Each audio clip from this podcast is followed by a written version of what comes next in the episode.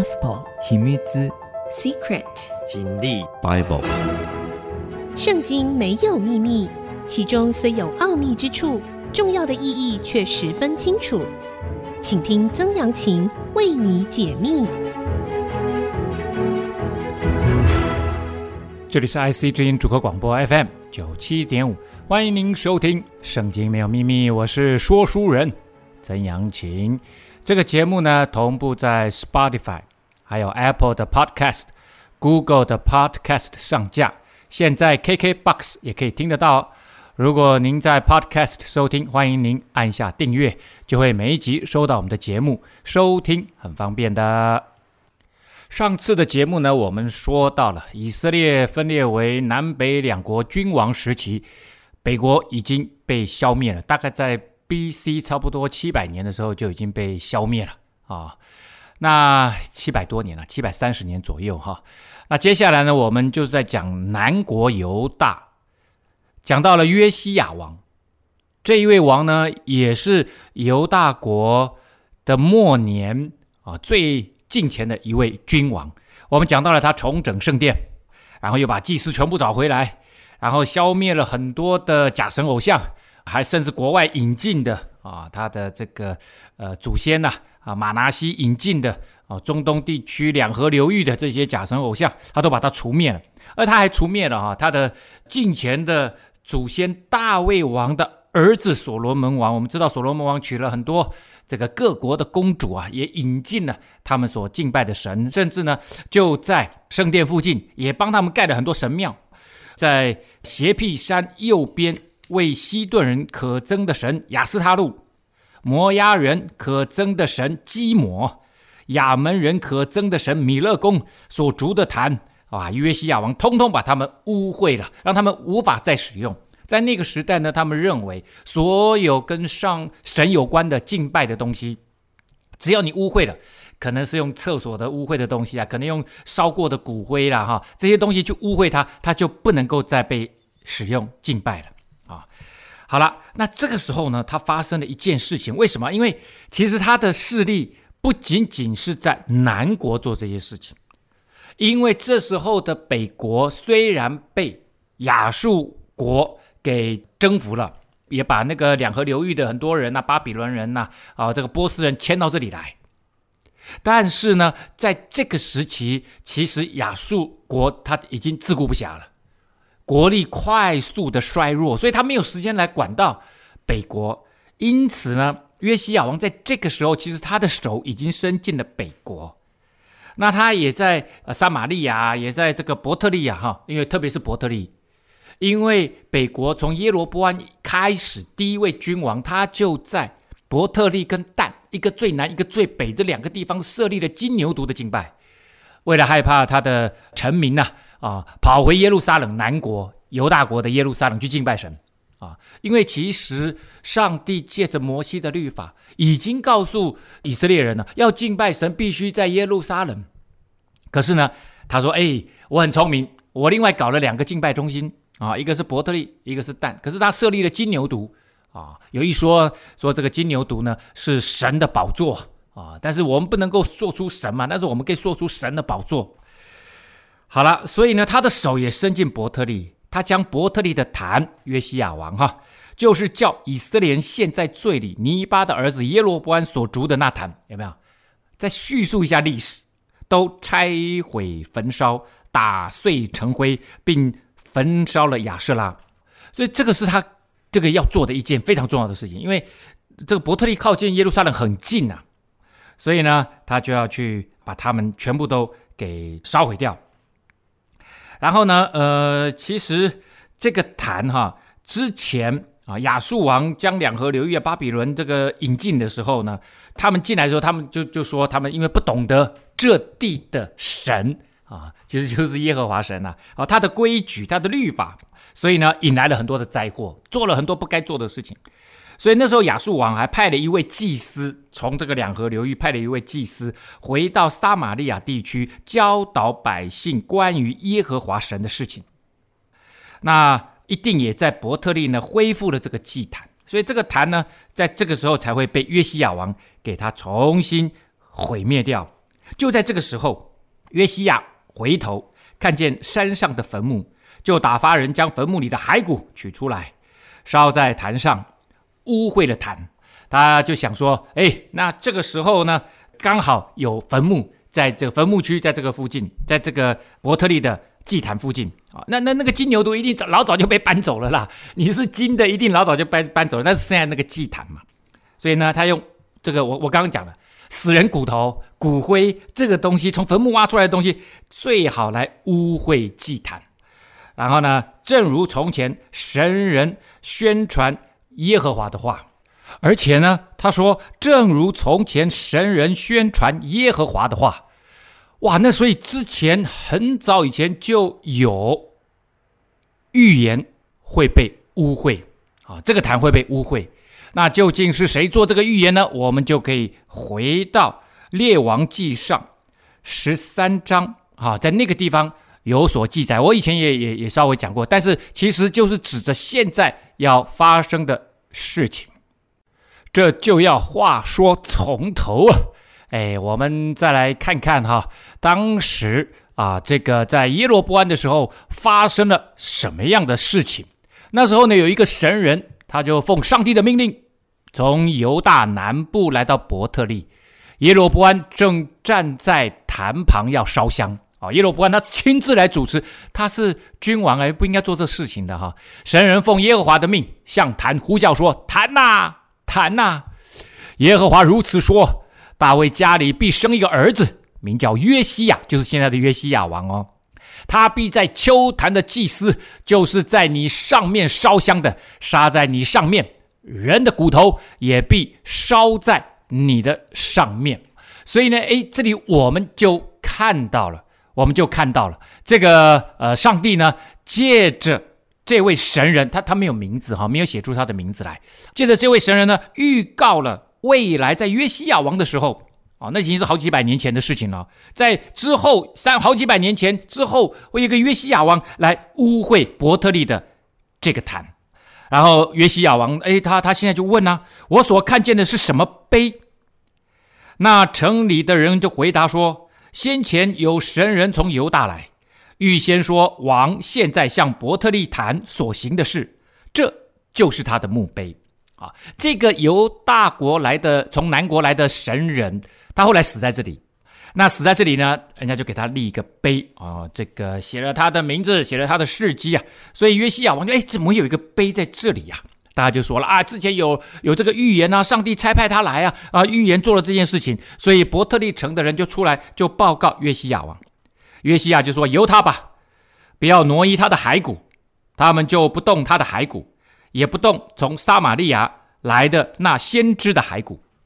所以呢，其实是有两个先知啊，一个是北国的老先知啊啊，老先知呢把他骗他留下来，在这个地方吃饭啊，然后呢就说上帝告诉我要你留下来吃饭啊，哇，他吃了饭以后呢，上帝说你怎么不听我的话？我不是告诉你了吗？你到北国去，只传讲我的话语。”不要做任何其他的动作，你怎么留下来吃饭呢？他说水跟饭都不能吃啊，结果呢，呃，上帝就让他被狮子咬死了啊，被咬死了。然后这个老先知知道自己理亏，他他骗他，让他留下来啊，说是上帝要你留下来的。于是呢，后来就把他葬在他们自己家的坟墓里面。后来他自己死了，也跟他葬在一起。啊，那这位圣经里面这边讲说撒玛利亚的来的那先知啊，就是指这个北国的老先知啊。那他不是撒玛利亚来的，他就是伯特利的老先知啊啊。但是呢，讲撒玛利亚其实就是指着就是北国啊，北国那个先知啊。从前以色列诸王在撒玛利亚的城邑建筑秋坛的殿，惹动耶和华的怒气。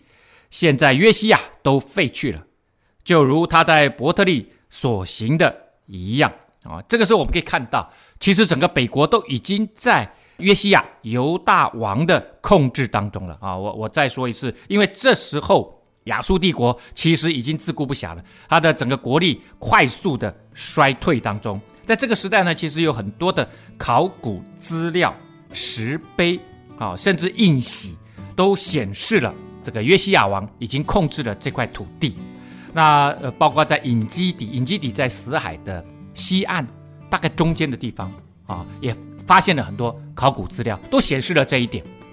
好，我们先休息一下，稍后再回到节目的现场。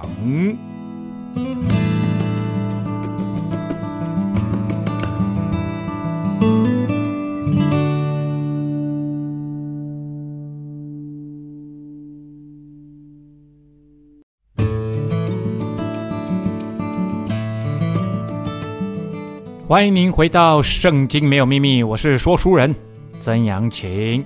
好的，我们继续来谈约西亚这位王，在犹大南国末年的时候，一位最敬虔的君王。他是继他的曾祖父西西家之后最敬虔的。在他之后呢，四个君王很快都就消灭了啊、那也也都背离了上帝的道，这样子。约西亚在耶路撒冷向耶和华守逾越节。当说一个君王守逾越节的时候，就像他的之前他的曾祖父西西家守逾越节，这代表着他是变成一个国家型的庆典。正月十四号，哦，这个日期是正确的啊。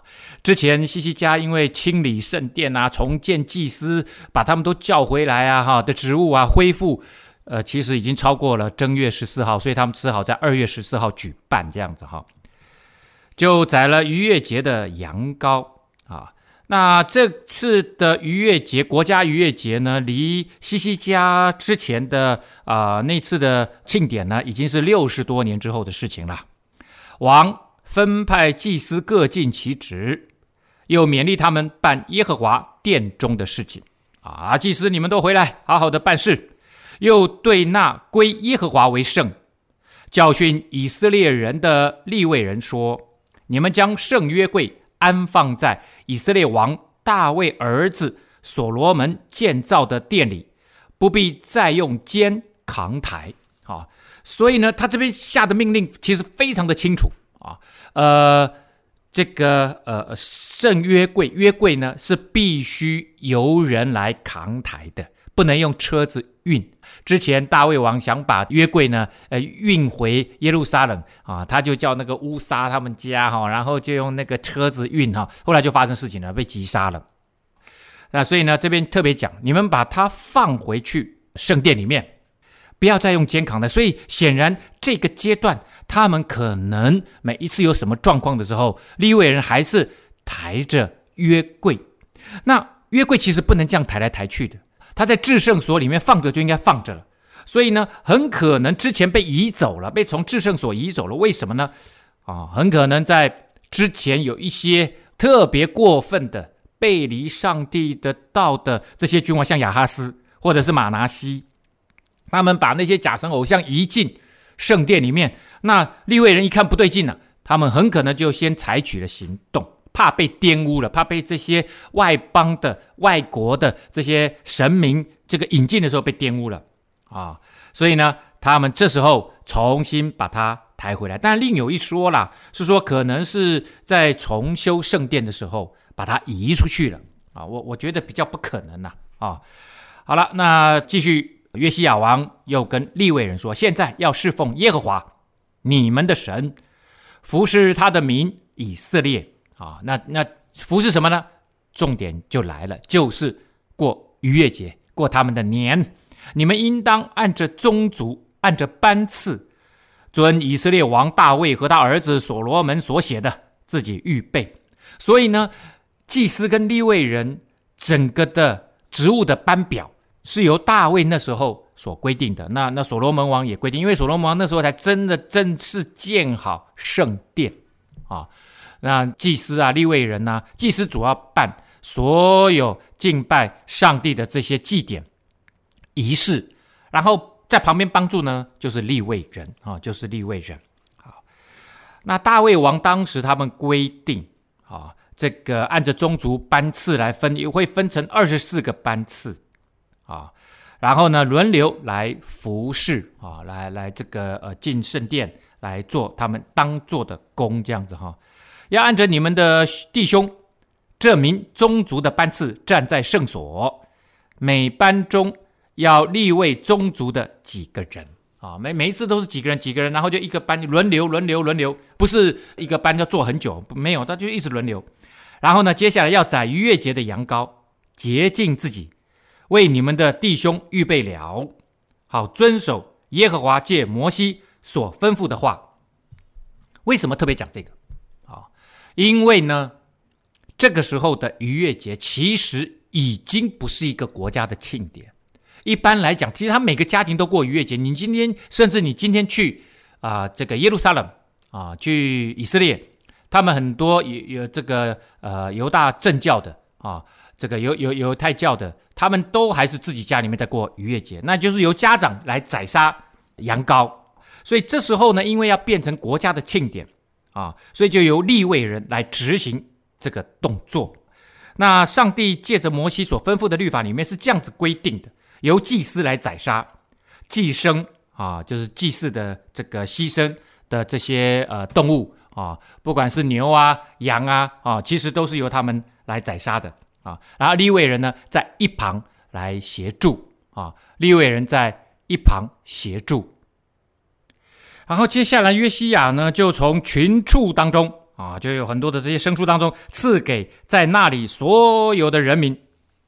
绵羊羔和山羊羔三万只啊，牛三千只，做逾越节的祭物，这都是出自王自己的产业当中。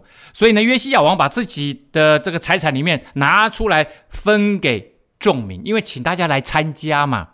所以呢，哎，这是一个非常慷慨的啊，愿意来奉献自己的财物来当做祭祀啊，奉献给上帝的殿，让众民一起享受。逾越节啊，啊，其实差不多哦。后来在耶稣时代，哈，呃，他们有一个这个约瑟写的以色列的古史里面啊，就特别记载了有一年的逾越节，哈，他们在耶路撒冷过节，耶稣也去了，然后很多人都来。他说，当年度啊，啊，他们在那里宰杀了两万五千五百多只的这样子的。绵羊、羊羔啊，羊羔就知道了哈，所以其实三万只其实是普通的数目而已哈。约西亚的众首领也乐意将牺牲给百姓和祭司立位人，所以呢，那些行政首长大家也乐意看到君王自己都捐出来了嘛，所以他们自己也愿意捐出来。这个牺牲其实就是那些动物啦，啊，那些动物啊，牛啊、羊啊哈，然后诶也奉献给百姓跟这个呃工作的祭司立位人，他们也需要啊。又有管理神殿的希勒家、撒迦利亚、耶歇，将羊羔两千六百只、牛三百只给祭司做逾越节的祭物。那这里呢，其实这三位哈，希勒家呢，他就是大祭司；那撒迦利亚跟耶歇这两位呢，应该就是大祭司的助手，二号祭司哈。二号祭司，然后他们也想说，哎，他他们是祭司的首领啊，那大家也奉献这么多来，那他们也应该拿出一些来。所以你会发现，君王、行政首长以及祭司长啊，他们都各自拿出奉献来啊，然后给这个一起过节的欢喜快乐，因为这个羊全部都宰杀了，逾越节就是吃羊羔的时候嘛，啊，大家一起庆祝欢喜快乐。那犹太人呢，或者是以色列人，他们利用这个节庆，三大节庆。逾越节是其中一个，祝棚节啊，五旬节啊，那他们呢就会啊来庆祝啊来庆祝，那一庆祝都至少一个礼拜啊，利用这一个礼拜呢联络亲朋好友啊，因为以色列不是很大啊，从南从北来其实都很快啊，特别是他们 现在领土呢又缩水的呃非常厉害，所以来到当中呢两三天的路程也就到了。啊，到了呢，哎，可能你的这个三姑六婆啊住在南边，你是从北边下来的，哇，大家就在这个地方好好的联络情感呐、所以这个节庆对他们来讲是非常非常重要的，啊，利未人的族长哥南雅和他两个兄弟示玛雅、拿坦业与哈沙比亚、耶利、约沙拔将羊羔五千只、牛五百只给利未人做逾越节的。祭司，所以呢，利未人他们是帮助祭司做事情的人，他们的族长也出来，好几位族长也把自己手底下的产业捐出五千只羊啊，五百只牛啊，哇，这个也是不得了的呃数字。这样贡献的事齐备了，祭司站在自己的地方，利未人按着班次站立，都是赵王所吩咐的。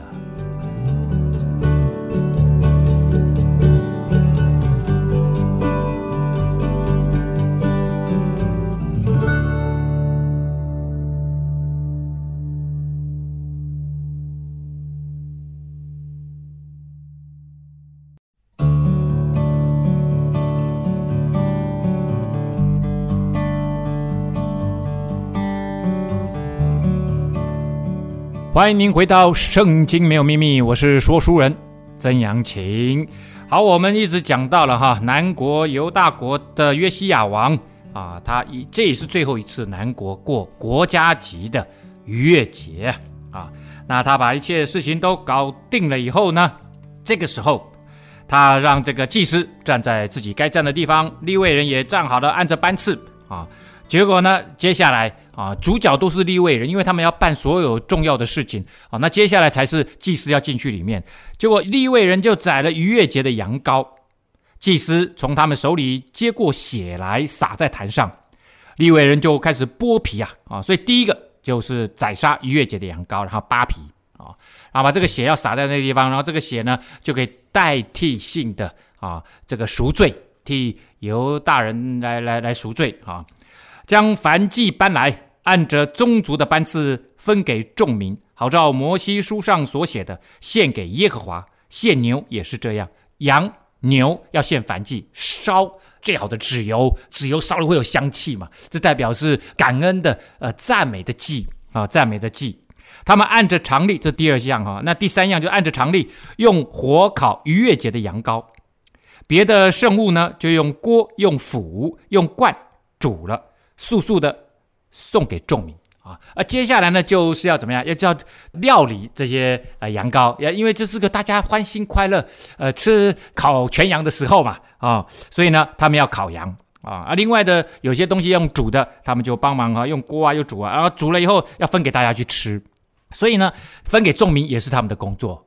那你就知道了啊，另一位人在这当中担负了啊很重要的这一次逾越节的很多事务性的工作。然后为自己和祭司预备祭物，因为祭司亚伦的子孙献燔祭和脂油，直到晚上啊，因为那一边宰啊，那些脂油就拿出来要献燔祭啊，啊，那他们自己都没得吃啊，啊，呃，没得休息啊，所以到了晚上呢，他们就要自己来预备这些，呃，所以利未人为自己和祭司亚伦的子孙预备祭物啊，他们也可以吃，也可以喝，欢喜快乐啊，啊。然后接下来当中间也有也有诗歌赞美的队伍哈，歌唱的亚萨之子孙啊，亚萨这个支派呢，他们都是诗班敬拜上帝，用音乐用诗歌来敬拜上帝的，照着大卫、亚萨、希曼和王的先见耶杜顿所吩咐的，站在自己的地位上啊。那显然站在那个自己地位上呢，就是在呃一边也用诗歌来赞美上帝。犹太人他们认为这个艺术。诗歌声音的艺术来赞美上帝啊，是合适的啊。然后视觉上呢，呃，因为神是没有形象的啊，你造任何有形象的东西，其实都会落入偶像的这样子的一个陷阱里面。所以呢，一般来讲，这种从犹太教下来的这个系统，一般来说是不用啊这个视觉艺术的。但是我们看哈，呃，无论是天主教这个系统，或是东正教这个系统，你只要走进他们的。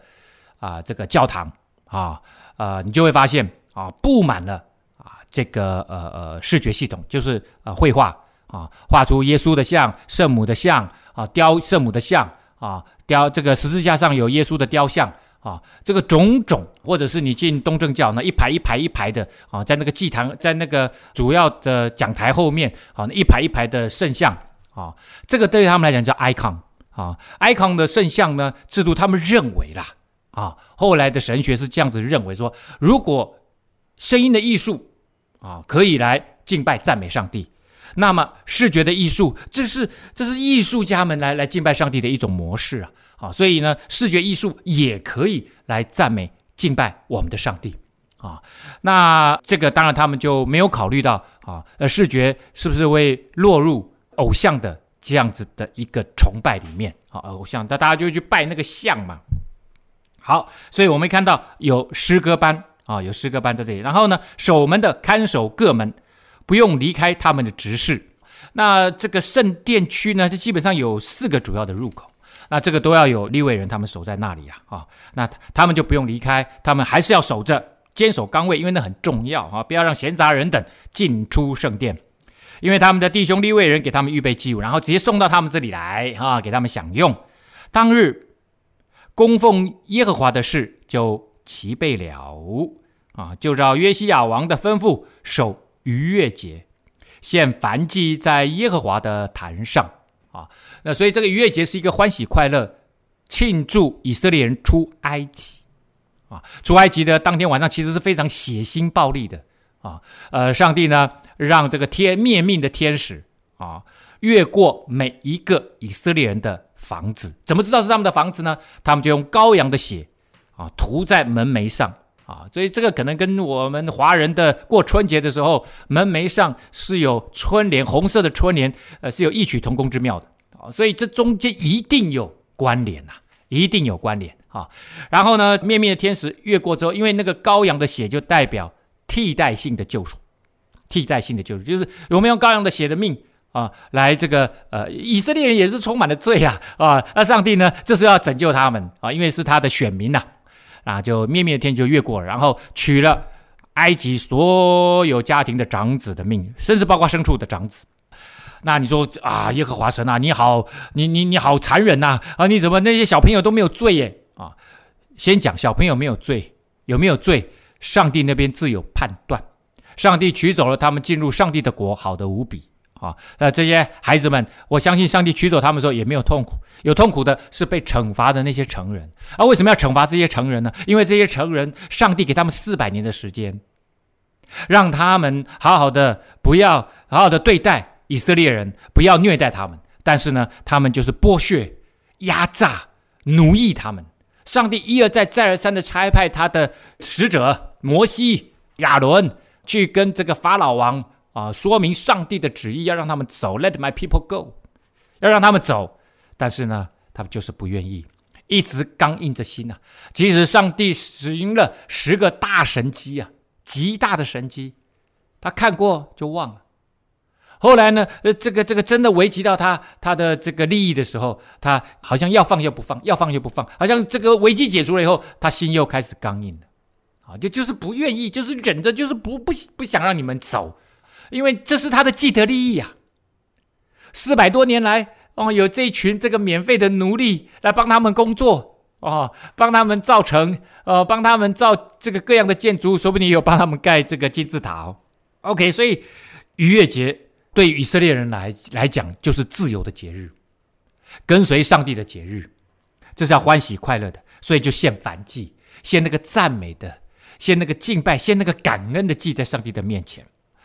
呃，当时呢，耶路撒冷的以色列人守逾越节，又守除酵节七日。你说，哎，曾老师，你刚刚不是说逾越节守七天吗？啊，其实是这样子，第一天叫逾越节，后来他们就叫除酵节，因为他们出啊、这个埃及的时候，上帝跟他们讲，当天晚上你们吃的饼啊不能加酵啊，因为加酵慢慢发酵，没有那么多时间呐啊，啊，这是第一个啦，时间问题，就是直接把那个面粉呐、就烤一烤，硬脆硬脆的饼就这样吃。不让它发起来啊啊！第二个呢，后来对以色列人来讲，这个面粉里面加了酵母进去，慢慢发起来，它会改变它的本质，所以他们就说，人的罪性啊，就像这个人的罪就像酵母一样，会把你的生命改变啊！所以呢，也有这个也有这个味道在里面了，有这个意思在里面。自从先知撒母耳以来，在以色列中没有守过这样的逾越节，所以从撒母耳到现在。其实中间有西西家了，只是西西家的逾越节也没这么盛大，也没有这么盛大。以色列诸王也没有守过，像约西亚、祭司、利未人，在那里的犹大人和以色列人，以及耶路撒冷居民所守的逾越节。那为什么呢？因为一般来讲，逾越节是家庭祭典，家庭自己过的节日，很少有君王愿意举国来庆祝。上帝，那这上帝给他们的自由的节日，啊、哦，那那那这个当一个王来做这件事情的时候，其实就是宣告国家的信仰要走上上帝的道路，所以这个很重要，这这个宣告是极其重要的。这逾越节是约西亚做王十八年守的，B.C. 六二二年，啊，B.C. 六特别标定的，这个对上帝来讲，对神的儿女来讲是很重要的，也就是一个信仰的复兴的这样子的日子，啊，这样的日子。好，那我们先休息一下，稍后再回到节目的现场。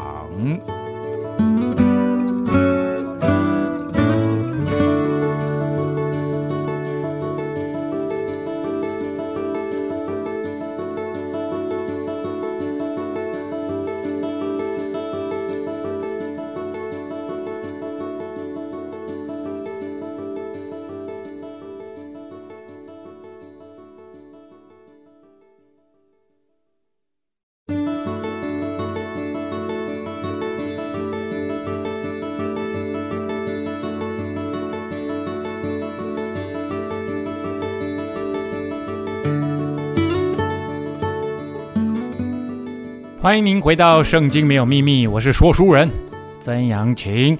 好的，我们刚刚讲到了约西亚王，虽然有这样子的一个带着全国的灵性大复兴，啊，这是非常合上帝心意的事情，但是上帝对这个国家的审判并没有终止。上帝说：“凡犹大国和耶路撒冷所有交鬼的、行巫术的，与家中的神像和偶像，并一切可憎之物啊。”约书亚尽都除掉啊！这约书亚之前做了嘛，复兴圣殿，把这些假神偶像都除掉，而且把那些行巫术的巫师都除掉，成就了祭司希勒家在耶和华殿里所得律法书上所写的话。这一切都根源于什么？都根源于在他们这个重新修复圣殿的时候，在奉献箱里面找到的一本律法书。而这本律法书非常可能是《生命记》。《生命记》里面说：“你们要尽心、尽意、尽力爱主你们的神，要侍奉这位上帝，要回应上帝的话。对于圣经上所记载的上帝的心意，要回应他的旨意啊！啊，所以都是因为这个事情发生了哇！然后呢，他就开始了一系列的动作。在约西亚以前，没有王向他尽心、尽性、尽力的归向耶和华。”遵行摩西的一切律法，在他以后也没有兴起一个王像他的，因为其实在他之后只剩下四个王，而且很多都是执政时间只有三个月就没了哈，而且都是背离上帝的哈。然而耶和华向犹大所发猛烈的怒气仍不止息，这就是我说的那个上帝的审判并没有停止。为什么呢？是因为马拿西诸事。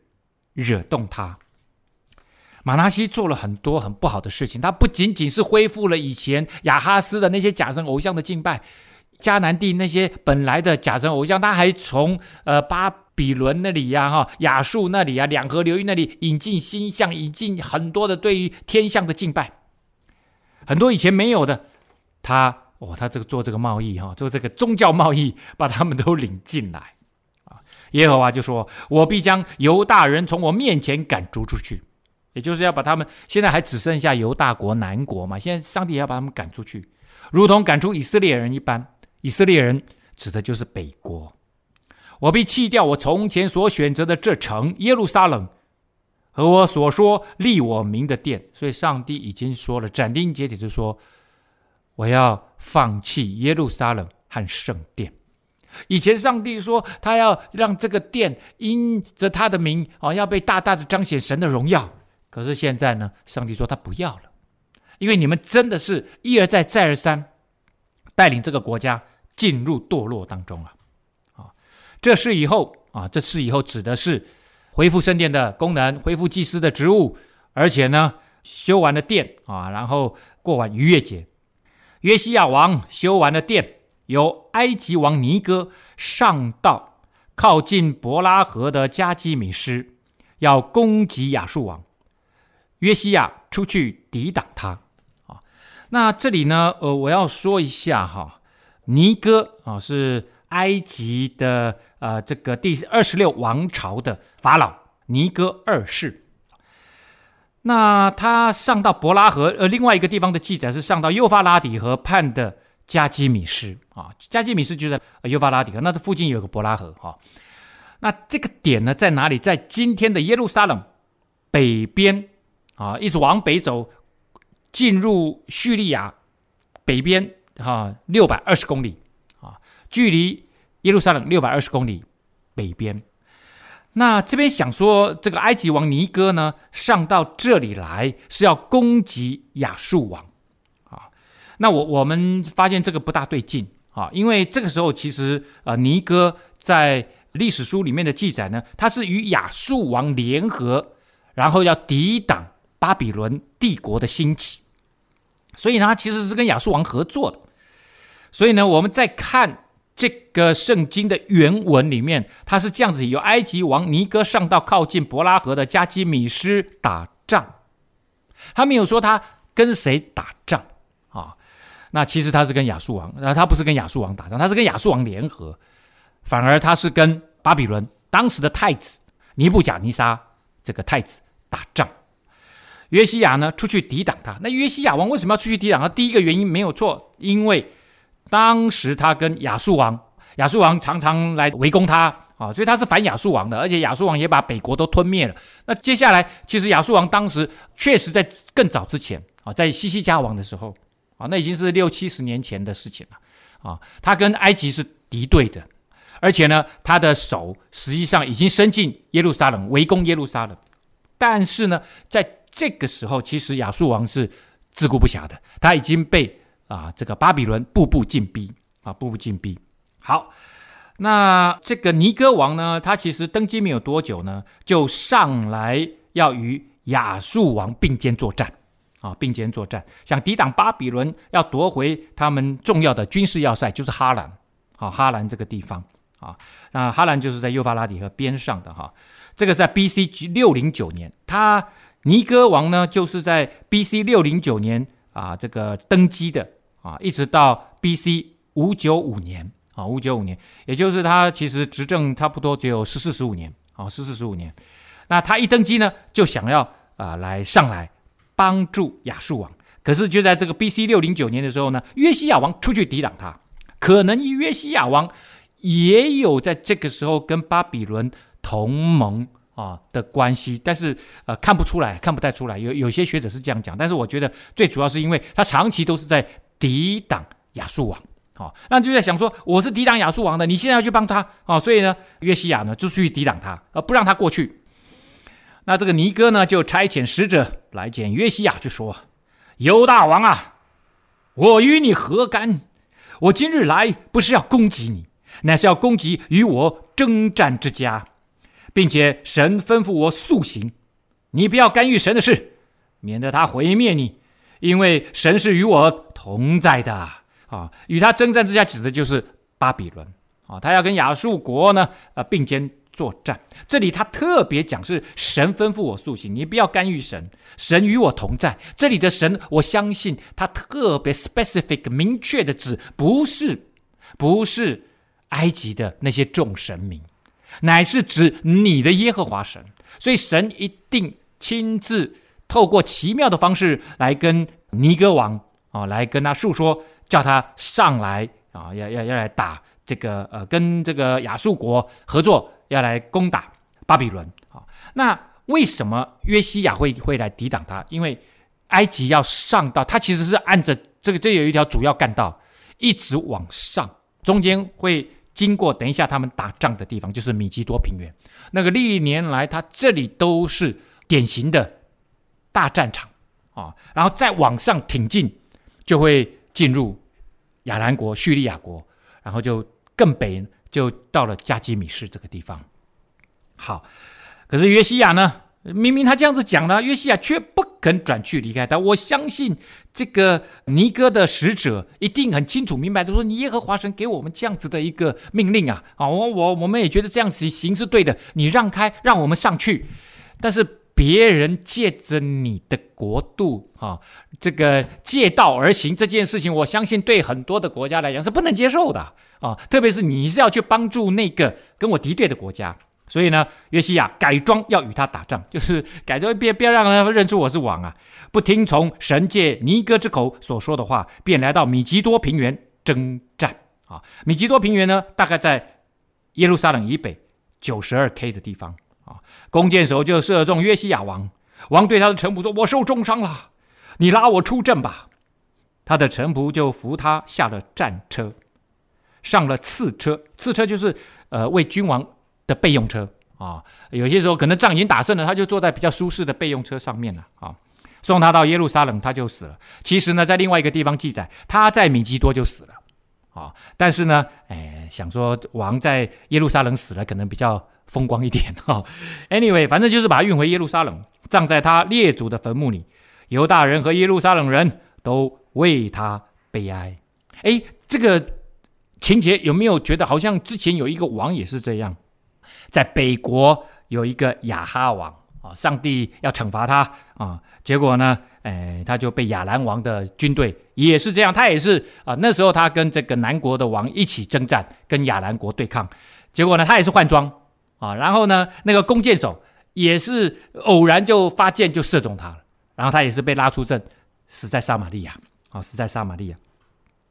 耶利米为约西亚做哀歌，啊，这当时的一个最重要的先知耶利米，所有歌唱的男女也都唱哀歌，追悼约西亚，直到今日啊，而且在以色列中成了定例。这歌载在哀歌书上，啊，耶利米他写了两本啊，两卷圣经，一卷就是耶利米书，一卷就是耶利米哀歌。但是呢，呃，在今天的耶利米哀歌里面呢，并没有发现他追悼约西亚的诗歌，所以呢，这一本哀歌一定不是今天的耶利米哀歌，而是他另外有写了一本啊。可是今天已经不存在，但是在写圣经的那个当下，还是存在着的啊。约西亚其余的事和他遵行耶和华律法上所记所行的善事，并他自始至终所行的，都写在以色列和。犹大列王记上，历史书上有写，其他的人要看自己去看，圣经就记载到这里了。所以一代君王啊，在犹大南国末期最近前的君王约西亚王的故事，就在他抵挡埃及王北上要与亚述王联盟的时候就被阵亡了。今天节目呢，到这个地方要告一个段落啦。圣经没有秘密，我们下次再见。